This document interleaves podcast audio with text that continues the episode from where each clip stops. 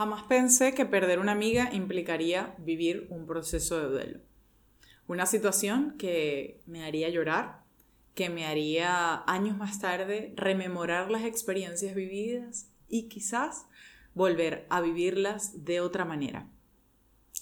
Bienvenidas a un nuevo episodio de Beauty Value Talks. Hoy vamos a estar hablando de uno de mis temas favoritos, el duelo. Sí, y es que cuando hablamos de duelo estamos hablando de un proceso de adaptación a la pérdida y cuando hablamos de la pérdida hablamos de un cambio. Y si lo vemos desde esta perspectiva, todos estamos propensos a vivir duelos a lo largo de nuestra vida. De hecho, la, la duelo. De hecho, el duelo, si lo vemos en perspectiva, a lo largo de nuestra vida es una sucesión de múltiples duelos. Cada mudanza, cada nueva etapa a la que llegamos en nuestra vida, una graduación, un nuevo trabajo, un ascenso, la migración, tener nuevos amigos, perder una relación de pareja, que se muera un familiar, todo esto involucra un duelo. En estos días me decían, ¿se puede llamar a esto las caras del duelo? Se le puede llamar como se quiera, lo importante es entender que no solamente cuando se muere un familiar perdemos a alguien o perdemos algo y tenemos un proceso al que adaptarnos, sino con cada una de estas situaciones. Si entendemos que esto sucede, entonces podremos mirar las fases del duelo desde un lugar distinto. Esas fases que hemos explorado anteriormente en otros episodios, eh, que vemos también en el diario de un duelo, esa guía de 21 días que creé para sobrellevar una ruptura amorosa donde Elizabeth Kubler-Ross, quien es psiquiatra, planteaba que el duelo se vive a través de cinco etapas. Cinco etapas que no son todas necesarias, eh, no se tienen que vivir todas y no necesariamente se dan en ese orden. Sin embargo, nos permiten saber cuándo nos vamos acercando al último estado al que queremos llegar siempre, que es el de la aceptación, cuando la pérdida ya no nos genere ni frío ni calor, cuando ya no nos genere dolor. Elizabeth Kubler-Ross creó estas etapas para entender cómo una persona en primera persona se acerca a la muerte. Este, este, esta investigación la hacía, de hecho, con enfermos terminales. ¿Qué es importante acá entender? Que hemos extrapolado este proceso de duelo que ya describía a otras relaciones, vínculos y en esos entender esas cinco etapas va a ser Mm, distinto para cada caso. Por ejemplo, eh, vamos a vivir una primera etapa, que es la de la negación. Cuando nos dan esa noticia o cuando nos enteramos que algo está pasando y no, no creemos lo que sucede. Podemos aterrizar el ejemplo con una pérdida eh, de pareja, ¿no? Una relación que terminó, que tú terminaste o que en la que terminaron, porque en todos los casos se vive un duelo. Entonces, la negación es ese momento en el que tú no crees que tú terminaste la relación y tú sigues llamando a la persona, sigues buscándola o esperas que el viernes vuelva a pasarte buscando o a insistir para que tú vuelvas a estar con, ese ser, ¿no? Entonces, fíjense cómo en esta eh, primera etapa vivimos este mecanismo de defensa, al que llamamos negación, donde yo no me creo lo que está pasando y construyo una realidad en la que en realidad, y construyo una realidad de algo que no sucede.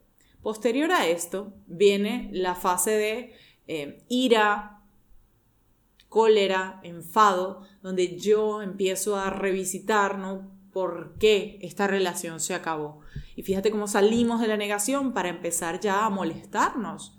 Nos empieza a generar una sensación muy desagradable el darnos cuenta que esa persona ya no va a estar en nuestra vida. Y acá yo siempre digo que algo muy nocivo puede llegar a ser el que esa, ese enfado, ¿no? Que se va hacia esa persona, eh, nos haga vengarnos de esa persona, que muchas, muchas eh, parejas tienden a hacer esto, exparejas, ¿no? Y que no lo recomiendo en ningún caso, porque cuando estamos en un ataque de ira no necesariamente estamos pensando con cabeza fría lo que estamos haciendo. Entonces, no solo la venganza, sino también el volcar esa ira hacia adentro en forma de culpa, ¿no? Y es cuestionarme por qué permití que pasara todo esto que está pasando.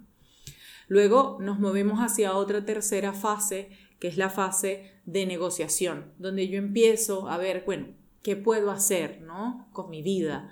Ahora, si los viernes eran un día en el que compartíamos juntos y eran los fines de semana el tiempo donde íbamos a casa de mis suegros, pues ahora qué voy a hacer en ese espacio. Si antes la primera persona a la que le escribía para contarle algo era esa persona y ahora ya no está, pues entonces, ¿qué voy a hacer? ¿No? Empiezo a cambiar esa planificación, esa rutina que incluía a esta persona o esta situación.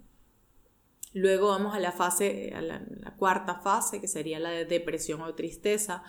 Y se llama depresión porque se parece mucho a lo que comúnmente llamamos depresión a nivel clínico, ¿no? que es esta, este malestar, este estado de ánimo eh, triste, donde el, mayor, la mayor emoción que se vivencia es la tristeza muy marcada y que viene acompañada de una sensación de desinterés, falta de energía, em, poco poca sensación de placer ante las cosas que antes me generaban placer, alteración del apetito, alteración del sueño. Y que, digamos, dentro del duelo es normal porque forma parte de este proceso de adaptación, sin embargo, si se prolonga demasiado en tiempo, pues entonces puede cursar efectivamente como una depresión clínica. Y posterior a esta etapa, eh, encontramos ya la etapa de la aceptación, que es la etapa a la que todos queremos llegar cuando hemos colocado finalmente a la persona a la que perdimos o la situación o etapa que perdimos en el lugar donde tiene que estar. Ya no nos genera dolor hablarlo, recordarlo y creo que es importante entender que hay diferentes tipos de duelo, duelo por relación amorosa, duelo de amistad, duelo familiar, pero cada duelo es único y que seguramente habrá personas a tu alrededor que te digan qué tienes que hacer cuando estás viviendo un proceso de duelo y ante esto quiero decirte que no hay manual. No hay nada que diga esto es lo que tú vas a vivir en el duelo. Yo te estoy haciendo un mapa, te estoy dibujando una posibilidad, pero no necesariamente se va a vivir así. Incluso yo los he vivido en primera persona y eso fue lo que me llevó a escribir el diario de un duelo, el poder tener algo escrito que me ayudara en una situación que ya yo sé cómo se vive, que ya sabía cómo se vivía, pero que cuando estamos ahí no necesariamente tenemos todo nuestro juicio eh, y podemos actuar racionalmente. Entonces, saber qué hacer día tras día puede ser muy beneficioso y por eso fue que escribí el diario de un duelo. No pretende ser en ninguna medida un manual, porque no hay manual del duelo, lo repito, que te diga día tras día lo que tienes que hacer, pero sí creo que es importante cuando estamos solas, cuando nos sentimos tristes, cuando hemos terminado una relación, que sentimos que nuestro mundo se viene abajo, poder tener esa, esa guía y además saber que a alguien más le ha pasado. No solamente a mí, que cuento algunas de las anécdotas en el libro, sino también a Camila, que es el nombre que lleva la Beauty que prestó su historia para, servir de ejemplo y de compañía para quienes atravesamos un proceso de duelo, porque si algo sentimos cuando estamos allí es que estamos solas y la idea de este libro es que tú sientas que no estás sola, así como este episodio lo es.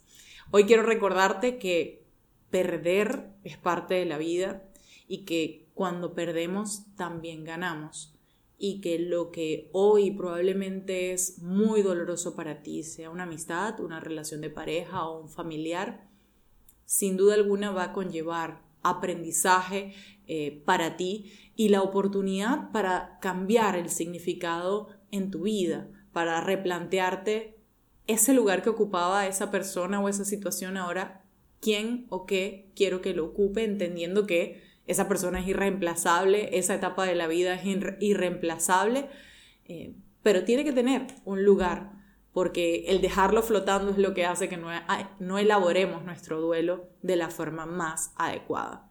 Y bueno, eso es parte de lo, que, de lo que trabajamos en terapia, pero que también puedes hacer tú por tu lado, ¿no? El ir entendiendo poco a poco cómo estás viviendo eh, tu proceso de duelo encaminado a, sobre todo, aceptar las emociones que estás teniendo, validarlas, pero sobre todo gestionarlas.